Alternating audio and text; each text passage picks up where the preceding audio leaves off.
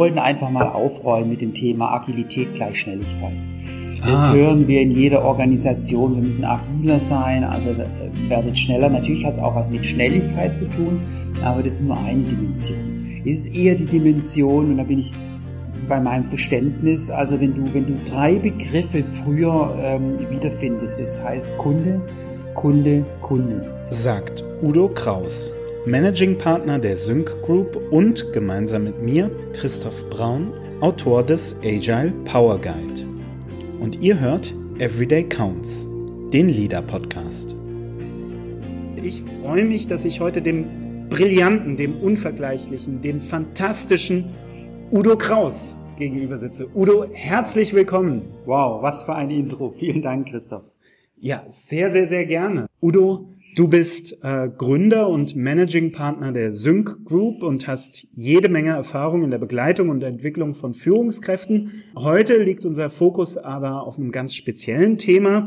Du hast letztes Jahr ein kleines Buch herausgebracht. Genau den HR Power Guide, der oh. durch, das, durch die Handelsblatt Fachmediengruppe äh, verlegt wurde. Ja, sind wir sehr stolz drauf. Ein ganz schmales Buch ist das, aber ganz, ganz praktisch, in dem das Thema Agilität nach allen Regeln der Kunst filetiert wird. Und Agilität, das ist ja das Thema, ähm, über das wir uns heute ein bisschen unterhalten genau, wollen. Ja. Bevor es soweit ist, ähm, möchte ich aber mit dir, wie mit jedem Gast, zwei Fragen äh, durchgehen. Und zwar zunächst möchte ich von dir wissen, was ist ein Mythos, ein Mythos der Arbeitswelt, also eine Idee über Arbeit, die da draußen kursiert, von der du aber weißt, hm, eigentlich ist das Quatsch. Das hm. stimmt ja gar nicht.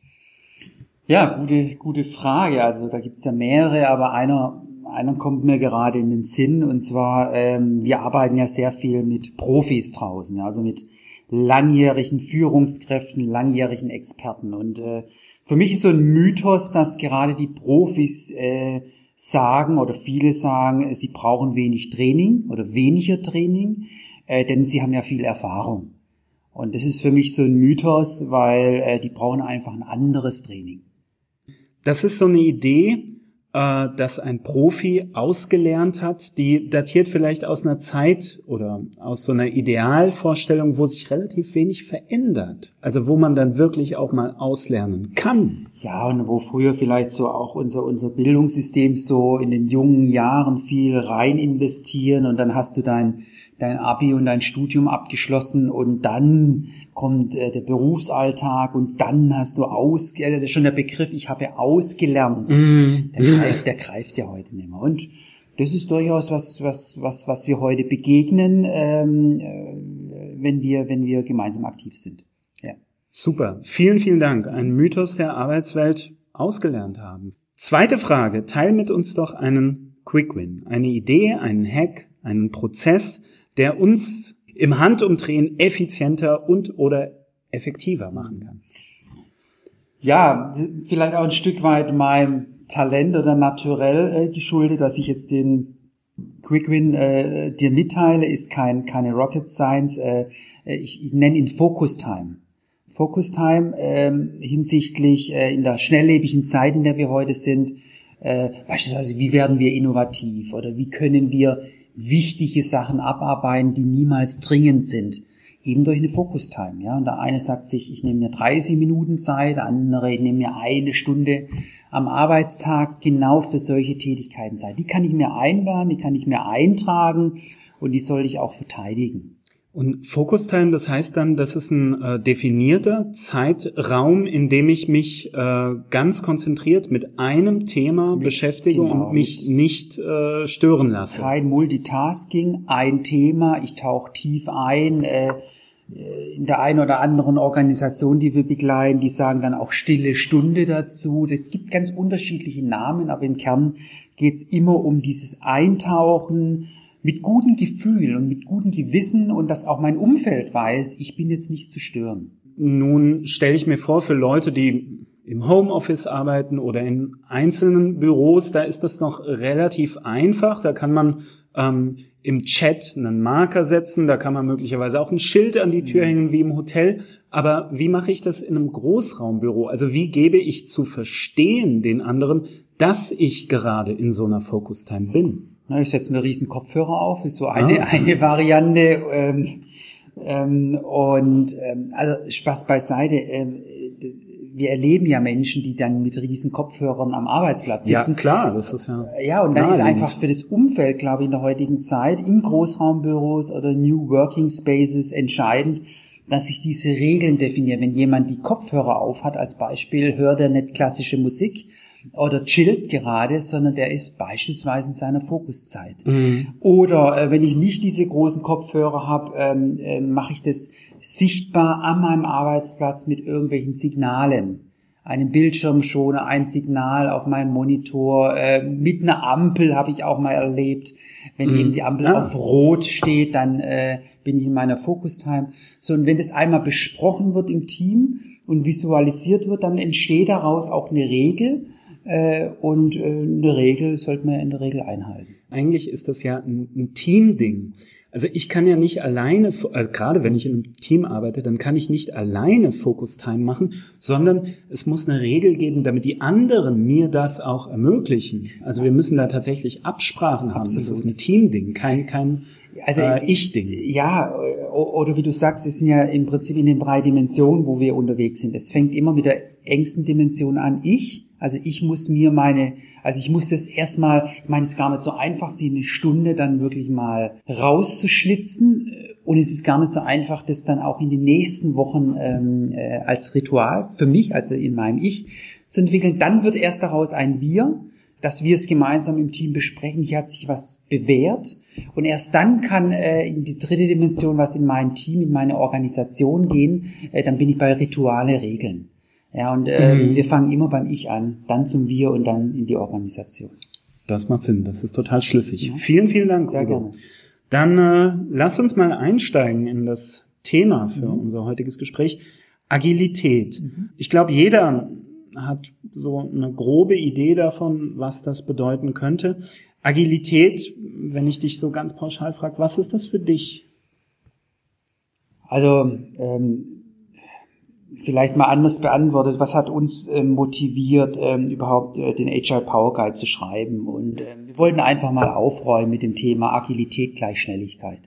Das ah. hören wir in jeder Organisation. Wir müssen agiler sein, also äh, werdet schneller. Natürlich hat es auch was mit Schnelligkeit zu tun, aber das ist nur eine Dimension. Es ist eher die Dimension, und da bin ich bei meinem Verständnis, also wenn du, wenn du drei Begriffe früher ähm, wiederfindest, das heißt Kunde, Kunde, Kunde.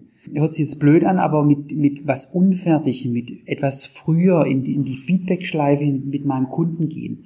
Das ist so ein Kernelement oder ein Kernelement. Und dann habe ich auch die Dimension Schnelligkeit drin. Schneller mit meinem Kunden in Interaktion gehen äh, und erleben wir alle möglichen äh, Dinge wie eine Organisation, die jetzt eine neue Internetseite entwickelt hat, geht einfach früher mit dem unfertigen Produkt auf den Kunden zu und sagt, guck mal, wenn du das so in Zukunft auf deiner Webpage hast, wie ist dein Eindruck? Und dann kriege ich sofort eine direkte Rückmeldung. Also das ist auch diese Art von äh, Fokus auf den Kunden ist ein Kernelement in der Agilität. Mhm.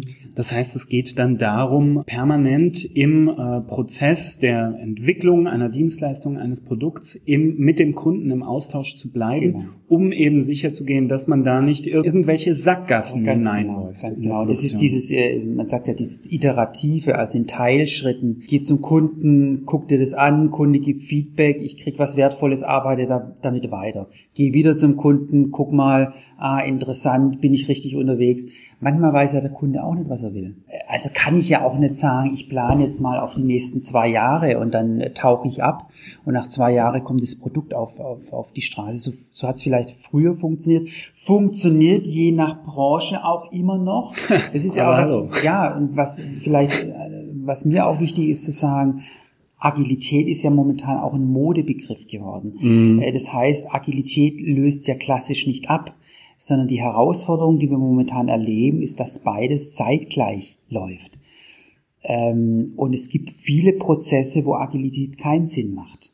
Und es macht immer dann keinen Sinn, wenn es einfache und komplizierte Prozesse sind. Agilität hat ja so ein Stück weit eine Bedeutung gewonnen, äh, weil wir ja in komplexen äh, Zeiten leben. Und in komplexen Zeiten kann ich ja manche Dinge nicht Wirkungslogiken vorwegnehmen, weil die keiner kennt.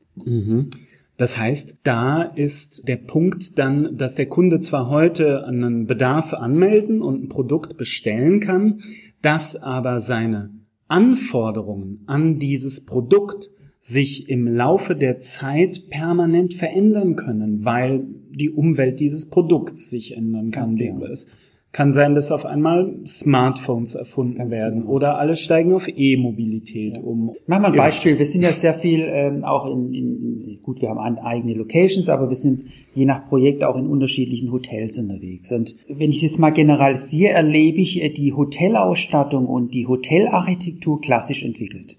Da gibt's äh, Architekturpläne, da werden Seminarräume kreiert, aber es kommt keiner auf die Idee, das mal agil zu entwickeln. Äh, agil heißt, äh, ich baue mal einen Seminarraum, lass da mal die Trainer und Teilnehmer rein einen Tag und sammel danach mal das Feedback oder beobachte es das mal. Sind die Steckdosen an der richtigen Stelle? Passt der Lichteinfall? Wo brauche ich Licht? Äh, wo brauche ich kein Licht? Wie sieht's mit der Bestuhlung aus? Mit den Tischen? Äh, welche Höhe brauche ich? Ähm, äh, wo muss die Kaffeemaschine stehen? Wo der TV-Anschluss? Ja, das sind alles Dinge, die kannst du einerseits klassisch planen, aber nachher entsteht's ja im Doing eine maximale Verwertbarkeit. Und das ist so ein Beispiel von vielen anderen Prozessen, wo Agilität Sinn macht, die erst mit dem, ja, mit dem Ausprobieren stehen. Nun haben wir gerade besprochen, Agilität, das heißt ganz, ganz enge Orientierung am Kunden, permanente Abstimmung mit dem Kunden und ähm, qua sich äh, ändernder Umweltbedingungen auch äh, ändernde Anforderungen an das Produkt. Udo, du kommst ja oder du hast einen ganz starken Fokus auf der Entwicklung von Führungskräften und insgesamt von Mitarbeitern. Jetzt frage ich mich die ganze Zeit, wenn wir mal in das Unternehmen reinschauen, was sind denn die Anforderungen an Menschen, wenn ich sagen würde, ich möchte jetzt ähm, agile Arbeitsweisen mit euch ausprobieren? Was, was sind so Kompetenzen, die die Leute haben oder entwickeln dürfen? Also erstmal geht's mir- geht's, geht's uns oder mir um ein gemeinsames Verständnis. Das heißt, wir machen oftmals einfach einen Tagesworkshop, wo wir auf der Grundlage beispielsweise äh, des Buches des Agile Power Guides äh, sagen, so ein Tag zum Buch. Danach habe ich mal ein, ein Grundverständnis. Alle reden, wenn Sie über Agilität reden, über das Gleiche. Wir haben ja da dieses ähm, agile Rad entwickelt, was man auch haptisch greifen kann und dann vielleicht verbunden mit dem einen oder anderen ersten Agile Hack, der auch im Buch beschrieben ist, wo ich so ins erste Ausprobieren gehe. Also das ist mal äh, vorweg äh, das Grundverständnis. Äh, reden wir über das Gleiche, weil da haben wir schon mal viel zu tun. So, wenn wir das erreicht haben, äh, du hast von agiler Führungskräfteentwicklung gesprochen, geht es uns darum, wem muss denn die Führungskräfteentwicklung schmecken? Die muss ja nicht HR schmecken. Aber wir haben oftmals den Eindruck, dass das HR genau weiß, was die Führungskräfte brauchen. Das ist ja mitnichten so. Sondern es wäre ja eigentlich intelligent, die Führungskräfte mit in die Entwicklung reinzunehmen. Was brauchen die Führungskräfte aktuell? Die zweite Dimension Agilität. Und die dritte Dimension ist, Thema Führungskräfteentwicklung findet ja sehr häufig in einem anderen Kontext statt. In einem schönen Hotel, in einem schönen äh, Ambiente, ist aber nicht die reale Führungswelt. Also wäre mal auch interessant, äh, Führungskräfteentwicklung in den Führungskontext zu bringen und das eben am Arbeitsplatz. Da findet Führung statt. So. Und das sind die drei Dimensionen, die in der heutigen Zeit Rahmenparameter sein müssen in den Anforderungen, äh, wenn ich mich mit einer sinnvollen Führungskräfteentwicklung äh, auseinandersetze.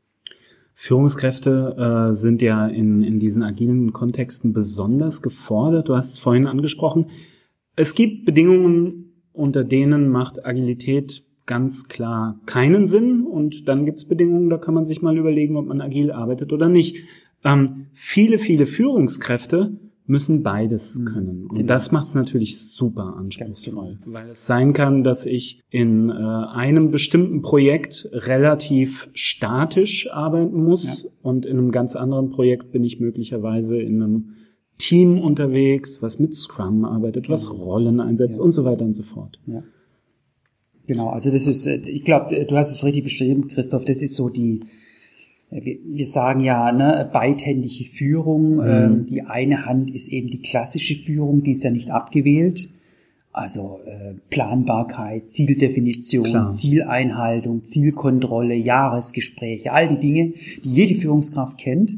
Und auf der anderen Seite kommen diese diese agilen, äh, also die, die andere Hand dann, nicht parallel, also zeitgleich, ausprobieren, Innovation, gemeinsam wachsen, Neuland betreten. Die kann ich nicht klassisch managen. Super.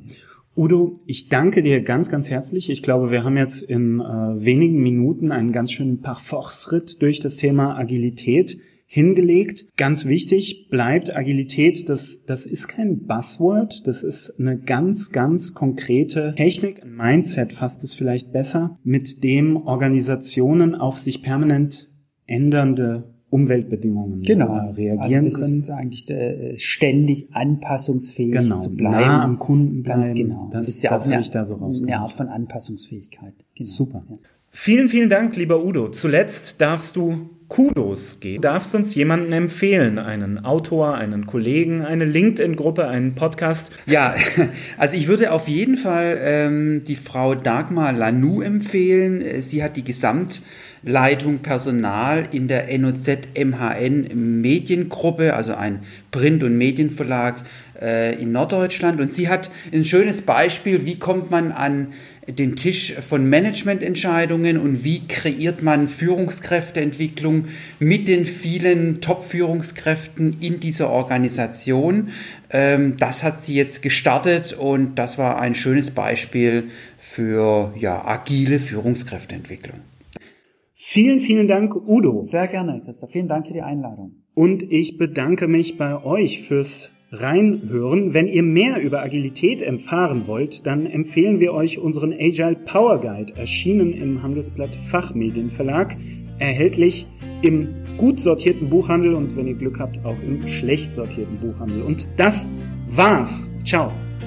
Everyday Counts ist der Leader-Podcast. Leader ist deine App für gute Arbeit. Lade dir die kostenfreie Leader-Version noch heute im App Store deiner Wahl herunter.